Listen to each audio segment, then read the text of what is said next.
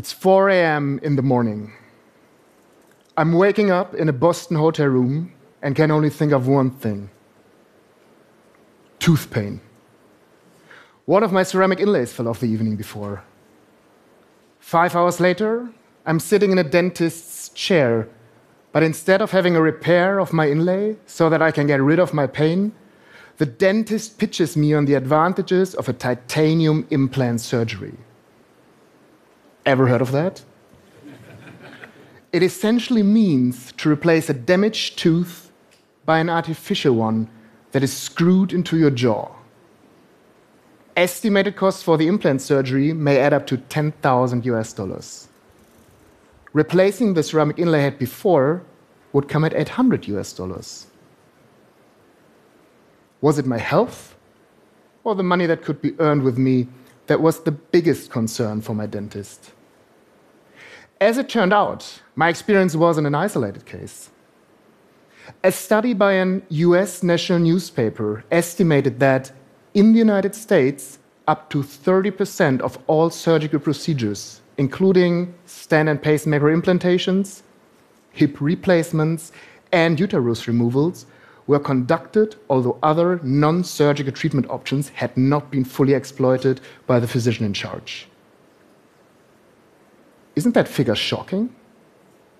Numbers may be slightly different in other countries, but what it means is that if you go to a doctor in the US, you have a not insignificant chance to be subject of a surgical intervention without being in immediate need for it. Why is this? Why are some practitioners incentivized to run such unnecessary procedures? Well, perhaps it is because healthcare systems itself incentivize in a non ideal way towards applying or not applying certain procedures or treatments. As most healthcare systems reimburse practitioners in a fee for service based fashion on the number and kind of treatments performed, it may be this economic incentive that tempts some practitioners to rather perform high profit surgical treatments instead of exploring other treatment options. Although certain countries started to implement performance based reimbursement anchored on quality and efficacy matrix, overall, there's very little in today's healthcare systems architecture to incentivize practitioners broadly to actively prevent the appearance of a disease in the first place and to limit the procedures applied to a patient to the most effective options. So, how do we fix this?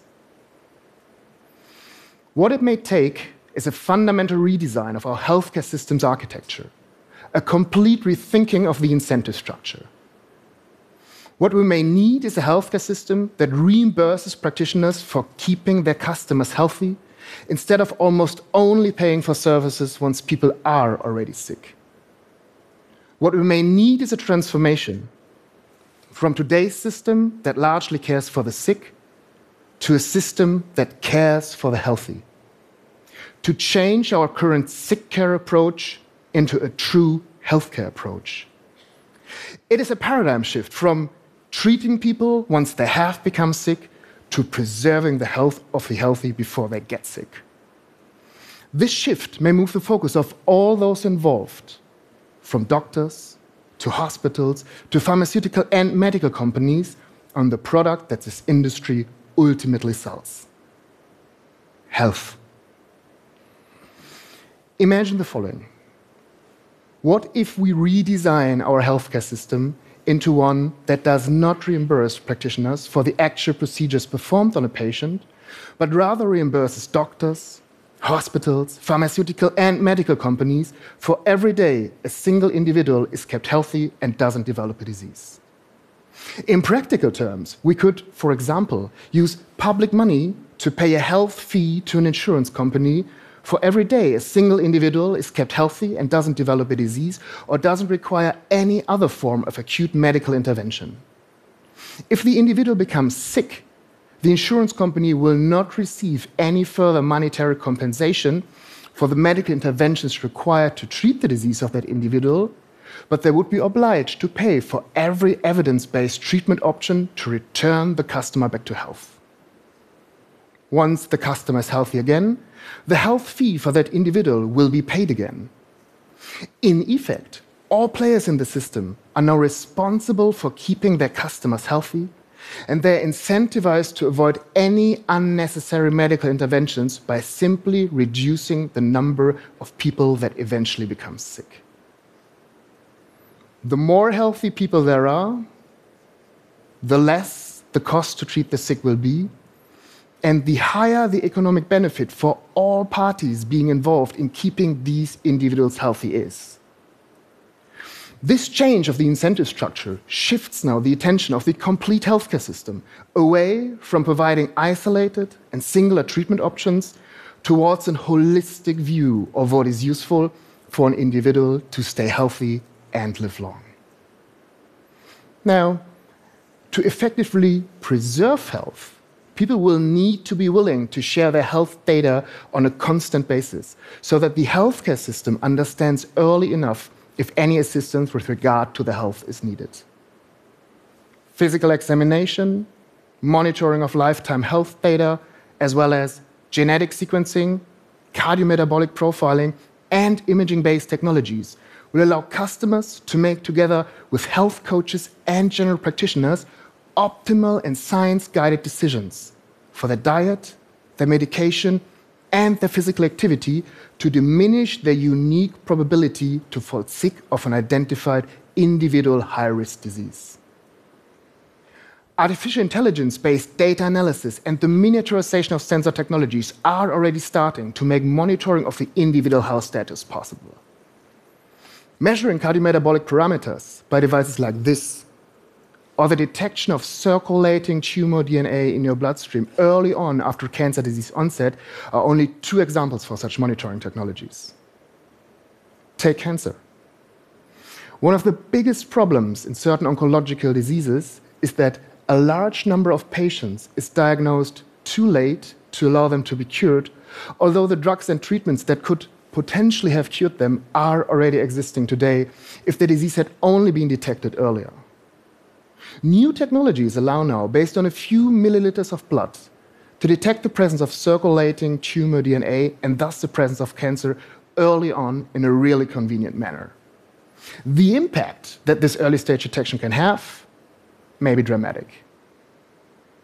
The five year survival rate for non small cell lung cancer, when diagnosed at stage one, which is early, is 49%. The same when diagnosed as stage 4, which is late, is below 1%.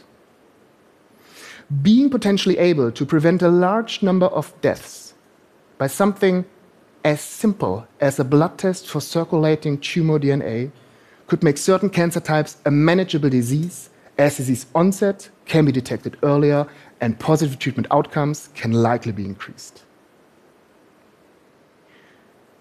In 2012, 50% of all Americans had a single chronic disease, resulting in 86% of the $3 trillion US healthcare budget being spent for treating such chronic diseases. 86%. If new technologies allow now to reduce this 86%, why have healthcare systems not reacted and changed already? Well, a redesign of what today is a sick care system into a true healthcare system that focuses on prevention and behavioral changes requires every actor in the system to change.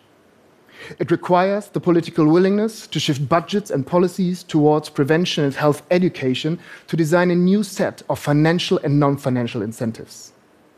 It requires creating a regulatory framework for the gathering, using, and sharing of personal health data that's at the same time stringent and sensible.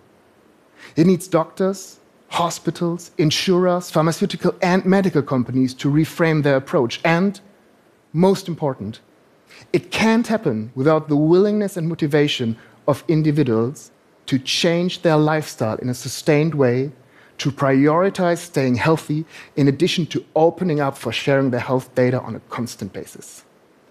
This change may not come overnight, but by refocusing the incentives within the healthcare industry today to actively keep people healthy, we may not only be able to prevent more diseases in the first place, but we may also be able to detect onset of certain preventable diseases earlier than we do today, which will lead to longer and healthier lives for more people. Most of the technologies that we need to initiate that change are already existing today. But this is not the technology question. It is primarily a question of vision and will. Thanks a lot.